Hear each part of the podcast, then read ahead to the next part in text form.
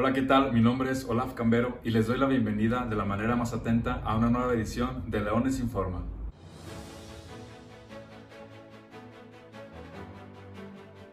La farmacéutica estadounidense Pfizer y la firma alemana BioNTech reportaron un 90% de efectividad en la aplicación de su vacuna contra el COVID-19.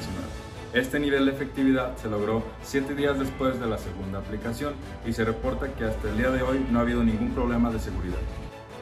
Uno de los síntomas más importantes de la enfermedad de COVID-19 es la baja saturación de oxígeno. Es por esto que Alejandro Macías, el SAR de la pandemia de influenza en 2019, ha recomendado que tengamos un oxímetro en casa y en caso de que la saturación de oxígeno baje el 92%, acudir a internarse a un hospital.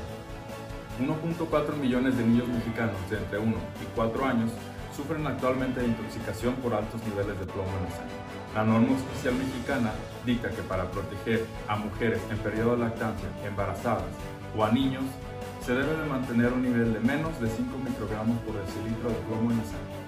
Por el motivo del anuncio del 90% de la efectividad contra el COVID-19 de la vacuna de la farmacéutica estadounidense Pfizer, surgió una pregunta muy importante. ¿Cuáles son las primeras personas que tendrían derecho a esta vacuna en caso de que las dosis fueran limitadas?